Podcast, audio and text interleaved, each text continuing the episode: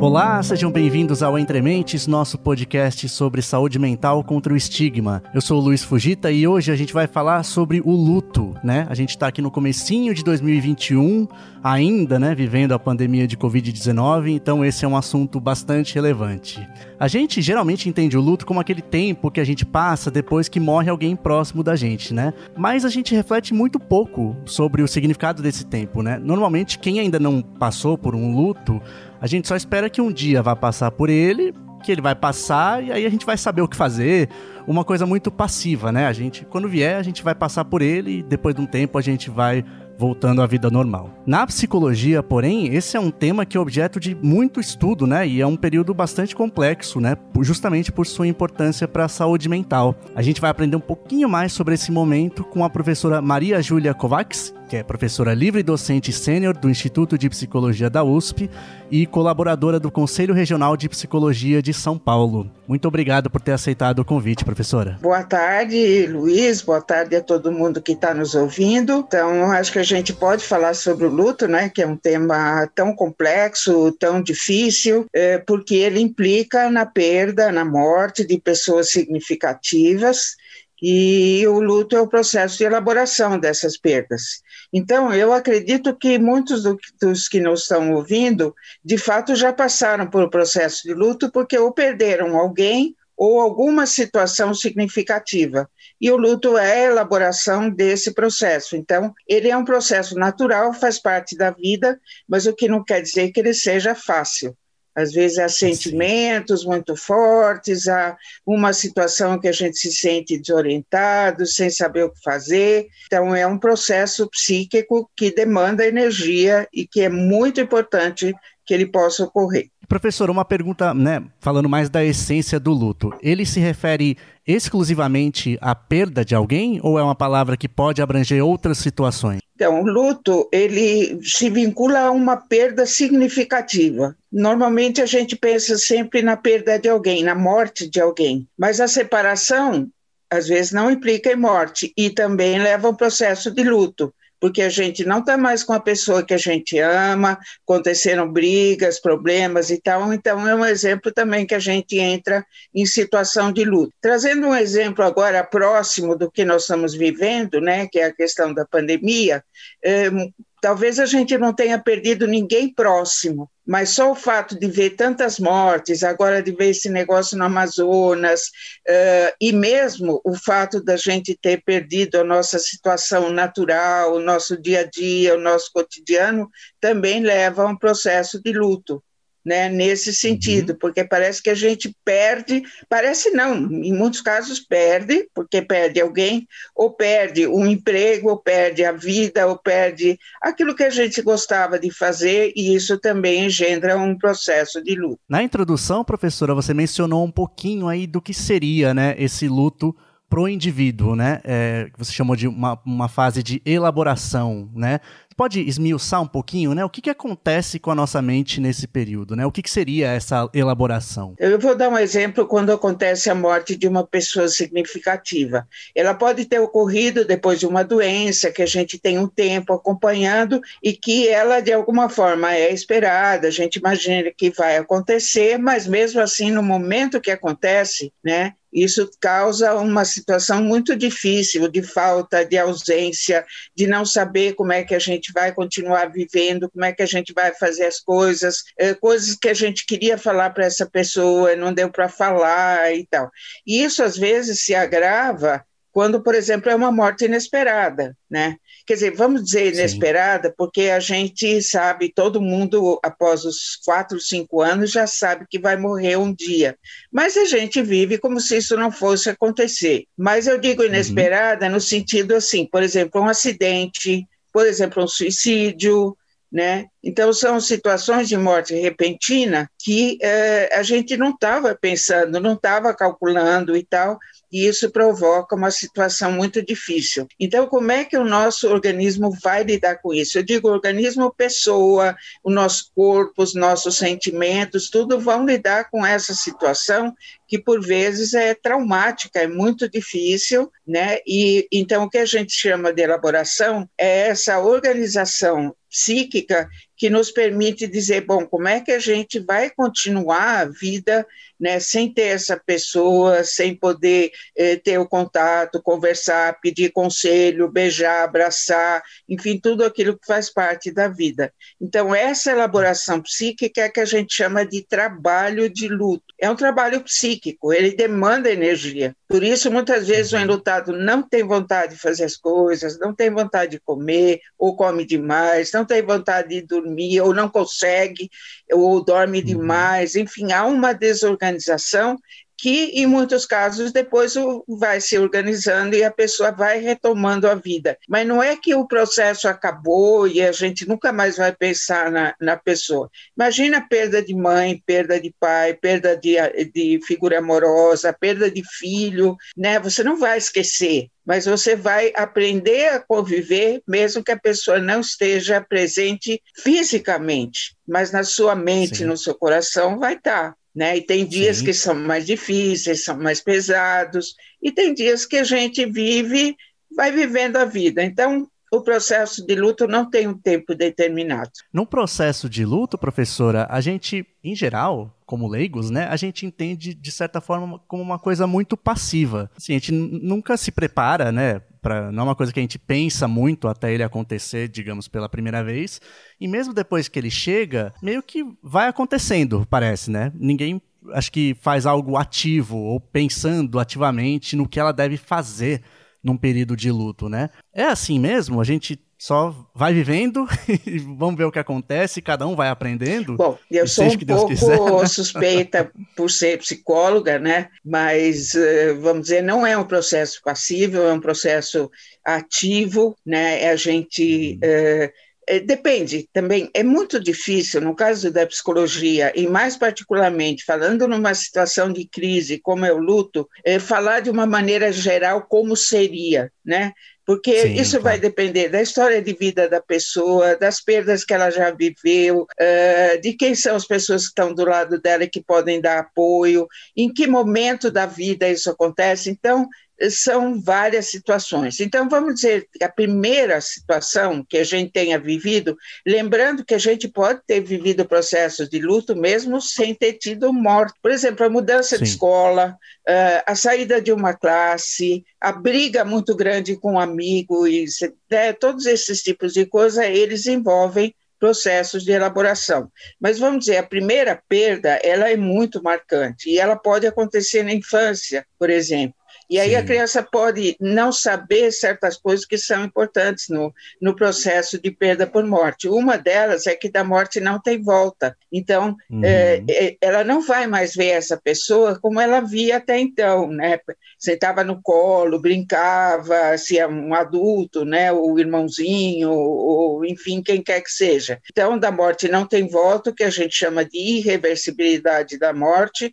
E a outra coisa que é muito importante, que a morte é universal, ou seja, todos nós vamos morrer um dia. A criança não uhum. sabe. E aí, quando ela entra em Sim. contato com essa informação, né, é, ela sempre pensa, e aí eu vou morrer, e o papai vai morrer, e a mamãe vai morrer, e o cachorrinho vai morrer, e aí a gente vai devagarzinho trazendo essas situações para a criança, que então passa a entender esse processo. Mas a questão emocional, ela vai estar presente, né? Então é muito uhum. importante poder conversar sobre isso, no caso de uma criança, explicar, acolher e tal, e depois que ela já sabe, também, né, é muito importante poder ouvir a pessoa, poder acolher os seus sentimentos e tal, porque é uma situação que mexe muito fortemente. Então, não é um processo passivo, é um processo que mexe com o organismo de uma maneira muito intensa. Né? fisicamente, psiquicamente, socialmente, né? Agora não é para sempre, é uma crise, né? E como crise, Sim. ela tem vários tipos de elaboração possíveis, né? E aí que uhum. vai entrar todos aqueles elementos que eu trouxe, né? A história de vida, quem está perto, como é que é o processo psíquico da pessoa. Tem gente que precisa falar muito, tem gente que não quer falar, tem gente que chora, tem gente que não chora. Então não adianta colocar uma etiqueta de como deve ser.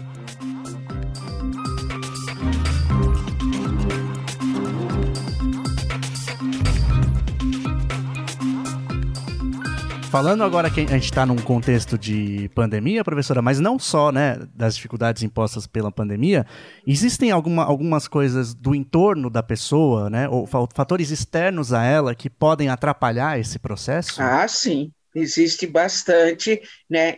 Eh, a pandemia está mostrando para nós.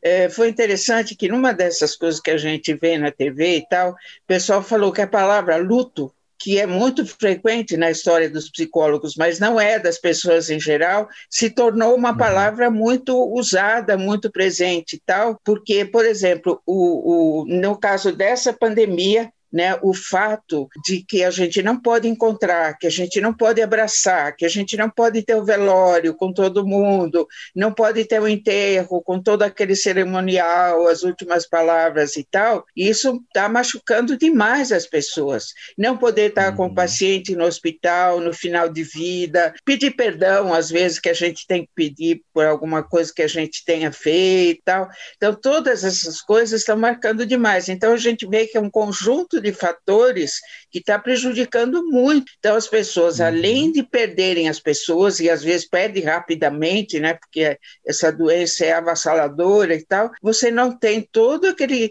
aquela coisa que é tão importante de ter seus amigos, sua família, todo mundo para te ajudar. Então, esse é um exemplo de como fatores externos podem, de fato, causar uma situação mais difícil. Para alguns mais, para outros menos. Então, de novo, é, não dá para generalizar, mas, mas a gente fica atento. Então, é o que a gente chama de uhum. fator de risco. Então, o que quer dizer fator de risco? Pode acontecer uma situação de muito sofrimento e a pessoa não consegue uhum. sair disso, e, e é muito penoso, é muito difícil e tal. E nós estamos mais fragilizados, aí eu posso dizer quase que de uma maneira geral, porque essa pandemia uhum. ela está mexendo, e quando a gente acha que melhorou, piora de novo, né? Então eh, a gente está nesse ciclo. Então nós também não estamos no nosso melhor. Então isso tudo é importante de ser considerado e precisa ser cuidado. Professora, diante desse contexto assim muito diferente, né, que a gente está vivendo,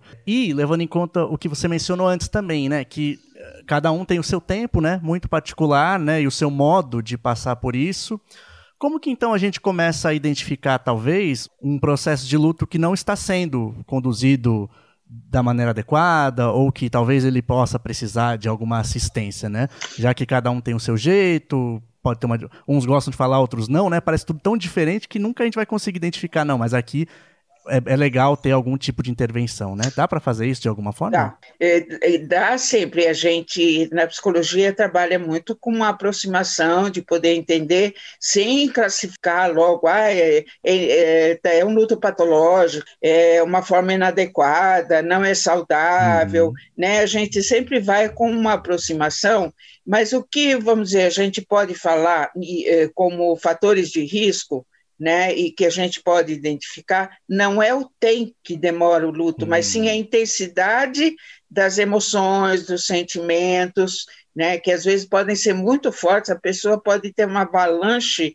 né, de tristeza, de medo. Medo é uma coisa que está muito presente que não é, é muitas vezes ligado ao luto, mas no caso agora dessa pandemia, sim, o medo, o uhum. medo de ter contagiado a outra pessoa, o medo de se contagiar. Então, tudo isso são sentimentos muito fortes. Então, a intensidade do sentimento, a, a não possibilidade de eh, reassumir a vida de alguma maneira, não é a vida normal que eu tinha antes, é a vida. Uhum. É conseguir se cuidar, é conseguir se alimentar e, e principalmente cuidar de pessoas que às vezes dependem de nós, mais velhos ou crianças, uhum. tal. Então é isso Sim. que nos chama atenção, né? Se essa pessoa está em risco, por exemplo, de um adoecimento físico de tanta tristeza, né? Então isso é uma coisa que chama atenção. O risco ao suicídio, desejo de morrer, não ter mais vontade de viver. Então, essas questões são importantes de serem olhadas, de serem acolhidas,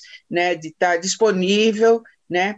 Lembrando que, de uhum. novo, nós temos problema com atendimento presencial, que é muito importante Sim. no caso do luto. Então, abriram-se várias plataformas virtuais o, conselho, uhum. os conselhos, né, o Conselho Federal e, e, os conselhos autorizaram o atendimento online da psicologia que é uma situação eh, que era de exceção e agora se tornou uhum. uma situação comum, né? houve essa autorização e isso tem ajudado a que muitas pessoas possam receber pelo menos atendimento, algum acolhimento e tal, e houve várias plataformas que foram criadas e, e as pessoas puderam ser atendidas nas universidades, em ONGs, em pessoas que uhum. se dispuseram a fazer esse trabalho, então isso foi muito bacana, né? Foi uma coisa Sim. legal eh, a autorização do conselho e o envolvimento dos profissionais nesse processo. Professora Maria Júlia, a gente, como você falou, né, a gente não espera que a pessoa retome a sua vida normal imediatamente, né, no primeiro dia de luto, né? Não é isso que identifica um luto que está sendo saudável, né? Nada assim. O que, que a gente pode dizer então que é um quadro esperado de luto, né? O que, que é uma coisa normal, vai, um, que a pessoa ah, isso aí faz parte mesmo, não precisamos nos preocupar. É o processo, a elaboração está acontecendo. Ai, ai. Luiz, essas são as situações difíceis para nós psicólogos, né? Porque isso sempre é perguntado para nós, bom, mas então como deve ser o processo de luto normal? E aí é hum. difícil, porque essa normalidade para nós da psicologia, ela é muito complicada, porque de novo, né? O que eu acho que é muito importante, e eu acho que a pergunta tem sentido, sim, porque se a gente tem o risco, a gente precisa cuidar desse risco. Então, a gente, uhum. eh, vamos dizer, eh, é importante que as pessoas possam expressar os seus sentimentos da maneira como eles vêm, o que nem sempre é tão organizadinho. Né? E quando a uhum. pessoa sai na sociedade é difícil, porque as pessoas dizem: ah, mas ele nem chorou, é uma pessoa fria, não está nem aí com. E às vezes a pessoa está sofrendo internamente porque ela não se expressa, porque é difícil, ela quer ficar quieta, ela quer ficar em casa, ela não quer sair, ela não quer badalar e tal. Então, e, e critica por isso. Se ela sai né, e vai badalar e não sei o quê, é porque ela nem ligou. Então, é muito difícil. A gente não a gente não é normal, vamos dizer, a gente tem um modo da gente lidar, um modo que eh, a gente se ajusta a determinadas situações e isso fica balançado numa crise, né? Então precisa uhum. de um tempo para para poder a gente dar conta de fazer as coisas. Uma coisa é dar conta de fazer as coisas e outra coisa é a gente ser como a gente era. Talvez a gente uhum. vai ser em alguns momentos do jeito que a gente era, o alegre, o gozador, o brincalhão, o chato, ou sei lá o quê, em momentos em que a gente vai estar mais, que é mais difícil, a gente precisa de mais recolhimento. E veja o seguinte, a gente tem datas.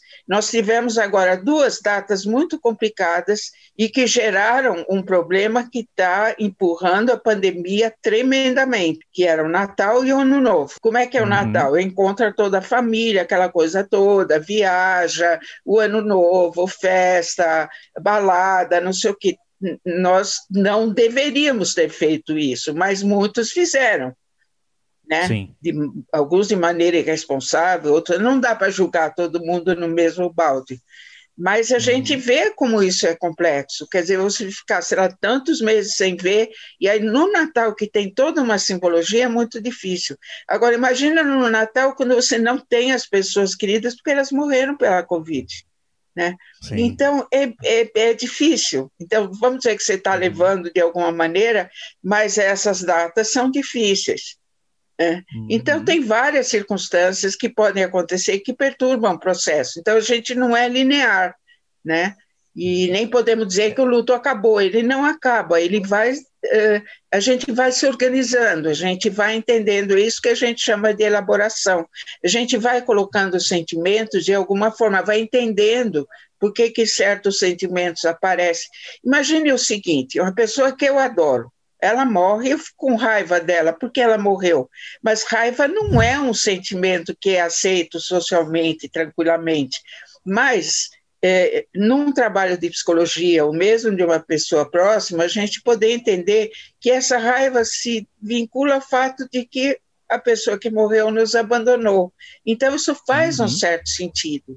Tá? Não é que ela vai sair esmurrando uh, a, a, a, as pessoas e tal. Não, isso não mas que a gente possa entender que, alguns momentos, alguns sentimentos que não são tão uh, benéficos e tal, eles têm vez quando a gente está numa situação de crise. Esse tipo de pergunta eu sei que é muito complicado de responder, mas invariavelmente ele dá as melhores respostas.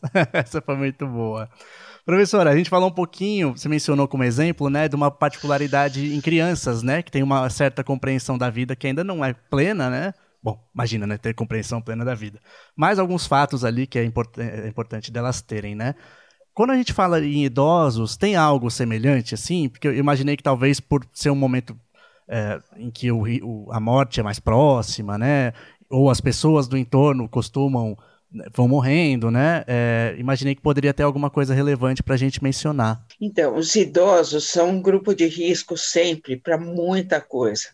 E mesmo fora do tempo de pandemia, né, o, a, o fato da gente viver muito tempo nos traz a, a possibilidade de já ter vivido vários processos de luto, da gente é, aprender, porque a gente aprende em cada processo como é, como os sentimentos, como a gente opera em cada situação. Então, de uma certa forma, os idosos têm mais experiência, mas isso não quer dizer que seja mais fácil para eles, pode ser que não seja.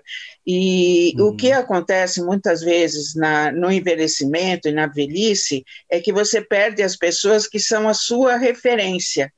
Por exemplo, marido e mulher, viveu 50, isso nos casamentos mais antigos, hoje não é tão frequente assim, mas vamos dizer, muitas pessoas têm casamentos longevos, né? Viveram muito tempo junto, né? E agora tem que aprender a viver sozinho. É muito difícil. Às vezes a vida não Sim. tem sentido, eu não quero mais viver e tal, mas muitos idosos, nós temos muitos viúvos e principalmente muitas viúvas, né? Que aprendem a viver sem o marido com o qual viveram tanto tempo e tal. Então, é um processo de aprendizagem possível.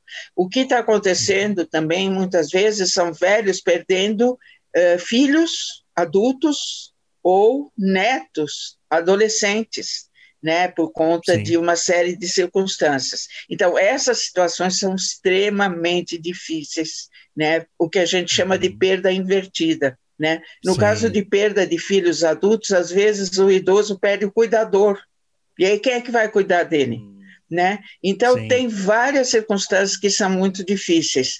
Uh, eu tenho falado muito né, que é muito importante que os idosos sejam atendidos, sim, eles sejam atendidos em trabalho psicoterápico, porque tem às vezes a ideia, ah, é idoso já não vai mudar nada mesmo, já, né? Ah. Acabou a vida, e não acabou a vida né? A pessoa ainda está vivendo e ela precisa dessa elaboração. E aí acontece um paradoxo, né? Porque quando você diz, ah, idoso já não vai adiantar, já não tem muito tempo de vida, e aí o idoso declara assim, bom, eu não quero mais viver, eu quero morrer. Aí as pessoas entram em pânico, mas como? que ele quer morrer, não quer mais viver, está deprimido, não sei o quê. Então, veja como é paradoxal essa situação. E na pandemia, teve esse negócio de fique em casa, para o grupo de risco, né? E eu falei, isso para mim foi um dos, uma das declarações principais de que, bom, eu estou velha e o fim da vida está aí, porque todo mundo falava, olha, casa, tá? se cuida, Sim. né? O, é, é com Sim. muito carinho, mas eu pensava, caramba, não posso nem sair, não posso nem... Não, eu vou no supermercado para você.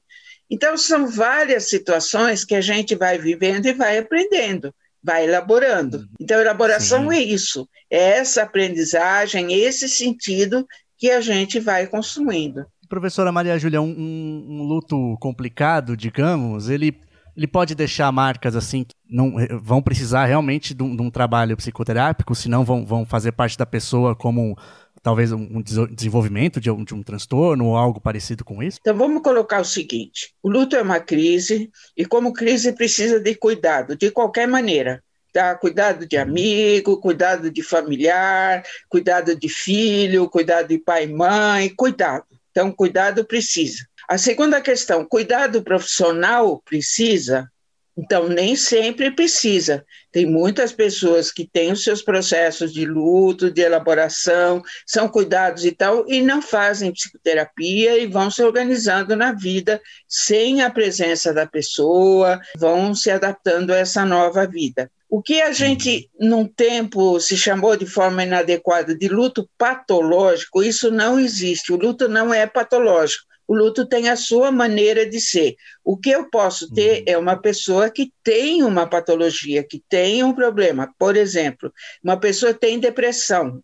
Então, se ela tem depressão, é possível que o processo de luto dela fique prejudicado né? Porque ela não uhum. consegue, por conta da depressão, por conta de uma série de mecanismos psíquicos, elaborar a falta que a pessoa faz, fica muitas vezes centrado uhum. na própria pessoa, ela fica se culpando, ela fica achando que ela não vale nada e tal. Então, isso é um processo eh, bastante complicado e que é importante. Então, aí sim a gente recomenda que se faça um trabalho psicoterápico. A questão é o seguinte: para fazer um trabalho psicoterápico, a pessoa tem que querer. Né? Se ela Sim. não quiser, não tem trabalho psicoterápico. Então, a nosso, o nosso trabalho de cuidado ele depende da vontade da outra pessoa. Se a pessoa diz, ah, isso é uhum. besteira, não vou fazer, imagina, é psicólogo, e eu não preciso nada disso e tal, aí não, ela não vai. Uhum. Uh, eu vou dar uma indicação de leitura, né, que talvez pessoas ah, queiram ler, existe um texto do Freud, né, o Sigmund Freud, da psicanálise, texto que a gente considera um clássico na área da literatura, que é Luto e Melancolia.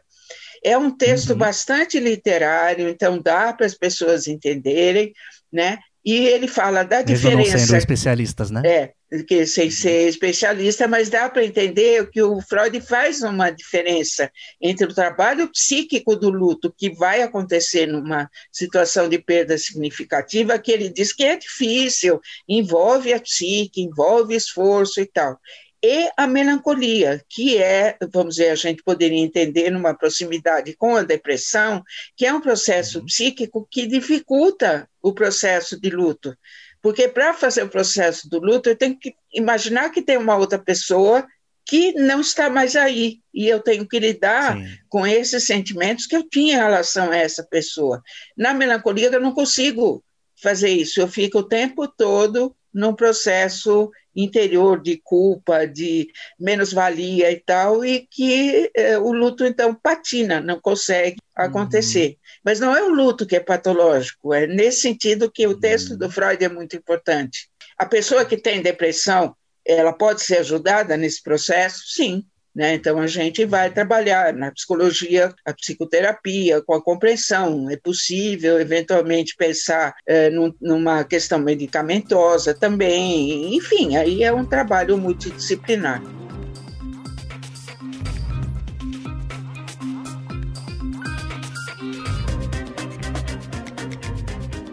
Professora, falando não necessariamente de algum luto que precise de alguma assistência, mas o que, que as pessoas do entorno devem levar em conta, né? Às vezes as pessoas não sabem muito como agir, né?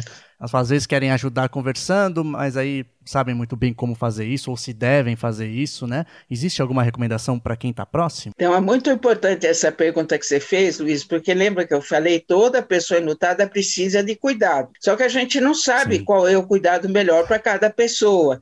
E é muito importante uhum. saber o, também o que ela gosta, o que ela precisa, né? E principalmente isso mais próximo do evento mesmo, da perda, tomar muito cuidado, porque às vezes as pessoas ficam tão enlouquecidas né, que elas podem colocar essa vida em risco. Sai correndo sem olhar o que está acontecendo, atravessa a rua sem olhar, uhum. se coloca em lugar de perigo e tal. Então é bom nessa hora ter um, uma certa contenção, assim, não é, é, não é agarrar a pessoa, mas evitar certas coisas e colocar as ordens, né, para eventualmente uhum. cuidar das crianças ou fazer alguma coisa. Então esses cuidados mais domésticos, vamos dizer, mais isso é importante. De uma maneira geral, ah, é muito importante saber se a pessoa precisa, quer alguma coisa, o que, que a gente pode falar. Muitas vezes a pessoa precisa falar, então deixa ela falar, deixa ela ir, hum. enfim, desdobrando essas questões todas.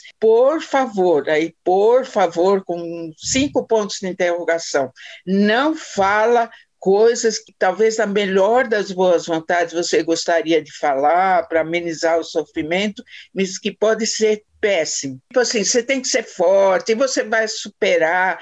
É, é, talvez tenha sido melhor assim. Há males que vêm para bem, é, sei lá, qualquer coisa. De, e principalmente toma muito cuidado com questões religiosas, espirituais, a não ser que você saiba exatamente qual é a, a religião ou a dimensão espiritual da pessoa, mas que se não for, né, muito cuidado, porque Deus quis assim e tal. Nessa hora é muito difícil. A pessoa pode estar em revolta e muito brava com a divindade e tal. Isso depois melhora com o tempo, mas não se não sabe o que falar, melhor não falar. O que eu digo uhum. sempre, o que você pode fazer é estar do lado, estar disponível. Não é o que você vai falar, pelo nem nem nós, né? Uhum. Quando a gente começa a atender uma pessoa, a gente está tateando também para ver qual é a melhor Sim. forma de poder abordar. Então, por favor, né, com cinco pontos de exclamação, não fale, não vá para essa linha, porque você pode criar um movimento contrário muito forte. E professora, finalizando aqui, né, no caso de uma pessoa que considere que faria bom uso de alguma uma ajuda, né, nesse momento, e levando em conta também que acho que a gente vive tempos nessa parte de saúde mental que são bastante medicalizados, né? Então as pessoas às vezes procuram soluções que são remédios, coisas para dormir, né? Coisas que vão nessa linha. Você diria? Qual o caminho, né, que a pessoa deveria seguir caso ela queira procurar algum tipo de ajuda, né? Onde ela vai? Então, se ela quiser ajuda psicológica, né? É, uhum. Ela quer um acolhimento, ela quer um trabalho psicoterápico. Veja, muito importante que ela queira, que a gente recebe muitas vezes o pedido de um familiar dizendo assim, olha, ele está muito triste, não seria bom ele fazer uma psicoterapia, e aí a gente fala assim, mas ele quer, então uhum. se ele quer a gente vai tentar pensar. Então, o que os as principais locais de busca desse atendimento psicológico no momento agora da pandemia eh, são as universidades, né, tem os centros de atendimento, na USP tem, na tem, uh, acho que nas outras faculdades também, não sei tão bem, né, de psicologia, nas suas clínicas psicológicas tem atendimento, pode ter atendimento também para a situação de luto. Tem as ONGs também que oferecem, então existem várias ONGs aqui em São Paulo que oferecem atendimento, né? Então uh, são atendimentos no momento virtuais, muitos deles são gratuitos, né, por conta uhum. da pandemia.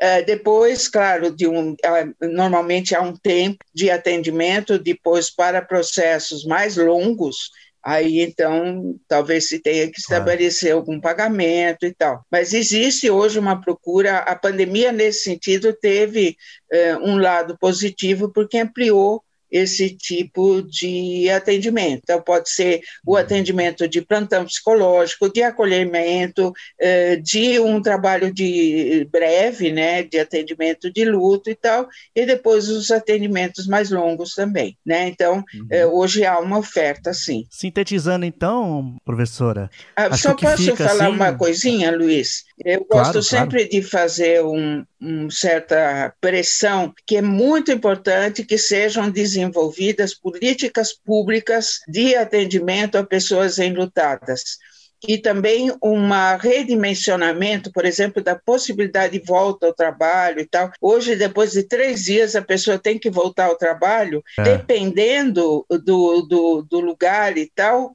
com a pressão de que ela faça exatamente o que ela fazia antes da perda. Então, essa é uma Sim. coisa que a gente fala muito nas aulas, fala eh, nas, nessas situações como nós estamos falando agora, mas é muito importante pressionar eh, o, a secretar, secretarias, Ministério da Saúde, quer dizer, quando a gente tiver uma possibilidade um pouco melhor do que na atualidade, né, para ter eh, políticas públicas tanto de recondução ao trabalho, escola, universidade, como de atendimento psicológico, psicoterapia, grupos enlutados e tal, públicos, várias instituições públicas que possam prestar esse serviço. É verdade, nessa né? volta ao trabalho não existe nenhum, nem legislação, a gente depende um pouco da boa vontade da, da empresa, de Exatamente. cada um, né? Geralmente, o primeiro dia, a pessoa já está lá de volta, né? Exatamente. Ou três dias, se for com boa vontade, três diazinhos, né? E professora, uma síntese então, né, para a gente concluir, acho que pelo que me pareceu assim é que o processo de luta é bastante um aprendizado mesmo, né? Seria isso, aprender a lidar com uma nova, uma situação que teve um abalo bastante significativo, né? Mas é um aprendizado no final das contas, é isso, né? É isso. Uh, eu tenho um, um, eu falo sobre educação para a morte uh, desde a minha livre docência em 2002, quer dizer, faz tempo, vai fazer daqui a pouco 20 anos, caramba, né? Então, uh, e essa educação né? Ela não é entendida como ensino, olha, faz isso ou faz aquilo, mas é a ideia de poder entrar em contato com esses sentimentos, esse processo de aprendizagem que você falou, que é uma aprendizagem do desenvolvimento humano, é uma aprendizagem para a vida. Quer dizer, a gente não sai uhum. igual, né? A gente tem esse processo. Às vezes sai até melhor, às vezes sai diferente, às vezes também vai sair com muito sofrimento, com muita dor. Não dá para universalizar, mas muita coisa se aprende nesse processo que é muito importante.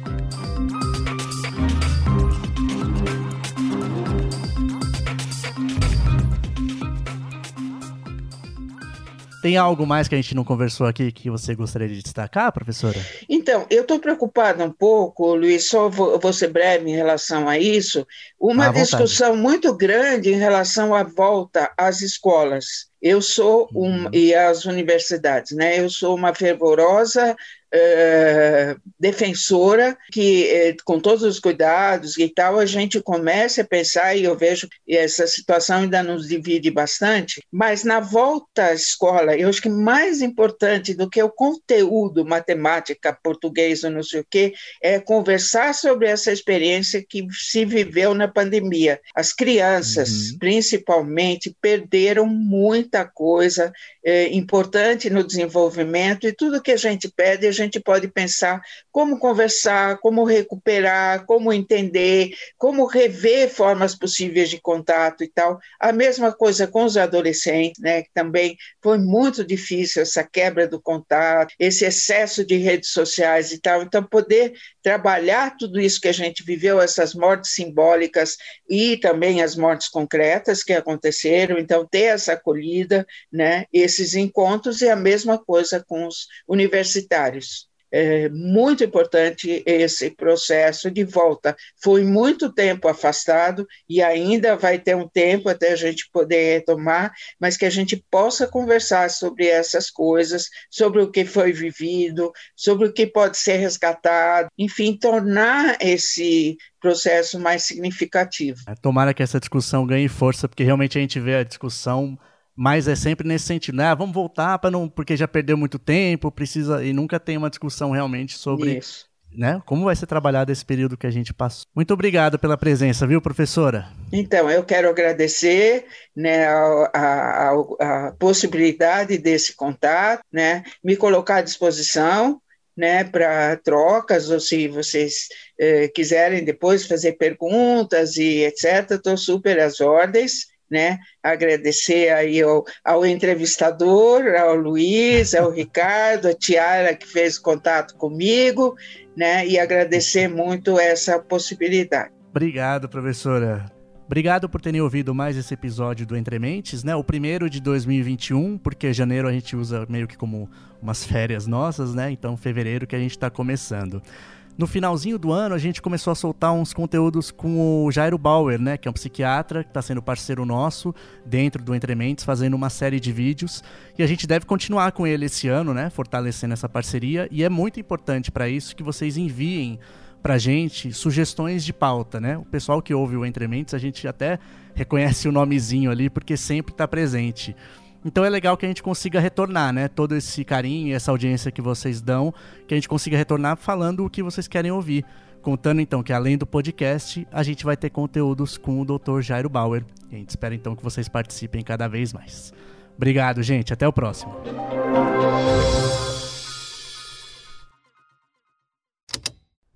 Esse programa foi editado pela Estalo Podcasts.